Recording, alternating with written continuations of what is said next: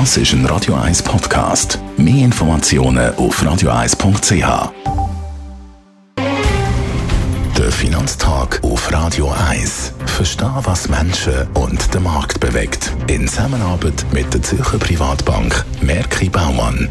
www.merkibaumann.ch Gerard Biasco, Anlagechef der Privatbank Merki Baumann. Heute schauen wir mal auf die chinesische Wirtschaft. Wie entwickelt sich zum Beispiel der Konsum in China? Leider nicht gut. Man muss sagen, man hat natürlich damit gerechnet, dass die Corona Einschränkungen, die Maßnahmen, den Konsum abbringen in China, aber so stark hat man natürlich das schon nicht erwartet.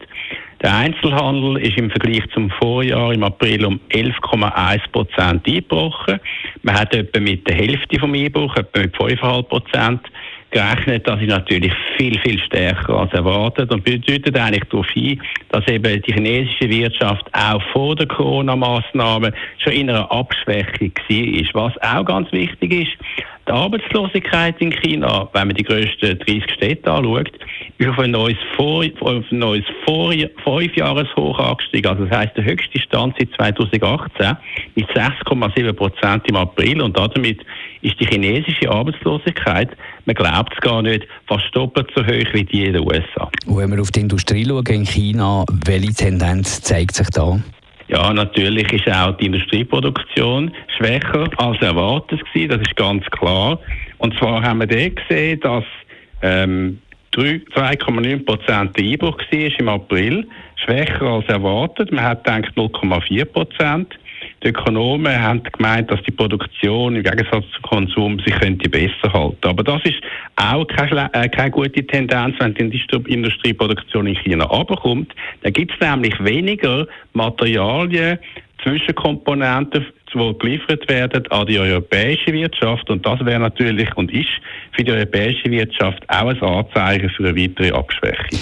Wie sieht die ganze Situation das offizielle Peking? Wie schätzen die die Lage ein? Ja, es ist natürlich immer so, dass äh, offiziell die chinesische Regierung alles ein bisschen beschönigt. Aber man muss sagen, das Mal hat zum Beispiel das offizielle Statistische Amt in China müssen zugeben, dass der Arbeitstrend in der Wirtschaft zunimmt. Die haben das gesagt. Natürlich haben sie auch gesagt, dass es sich wieder stabilisieren sollte. Und was haben sie gemacht dafür? Die Hypothekarzinsen für Erstkäufer von Häusern haben sie leicht gesenkt. Aber wenn man das Kreditwachstum insgesamt anschaut oder sogar das ganze Kreditvolumen, dann ist das beides weiterhin rückläufig. Anders gesagt, wenn Sie wirklich wollen, die chinesische Wirtschaft mehr stabilisieren, dann muss die Regierung, dann muss Peking viel mehr machen für die Konjunkturstimulierung. Bis jetzt lange es nicht und das hat alles nicht nur mit Corona zu tun. Danke vielmals für die Einschätzung. Gerard Piasco, der Anlagechef der Privatbank Merki Baumann. Der Finanztag gibt es auch als Podcast auf radioeis.ch. Präsentiert von der Zürcher Privatbank Merki Baumann. www.merkibaumann.ch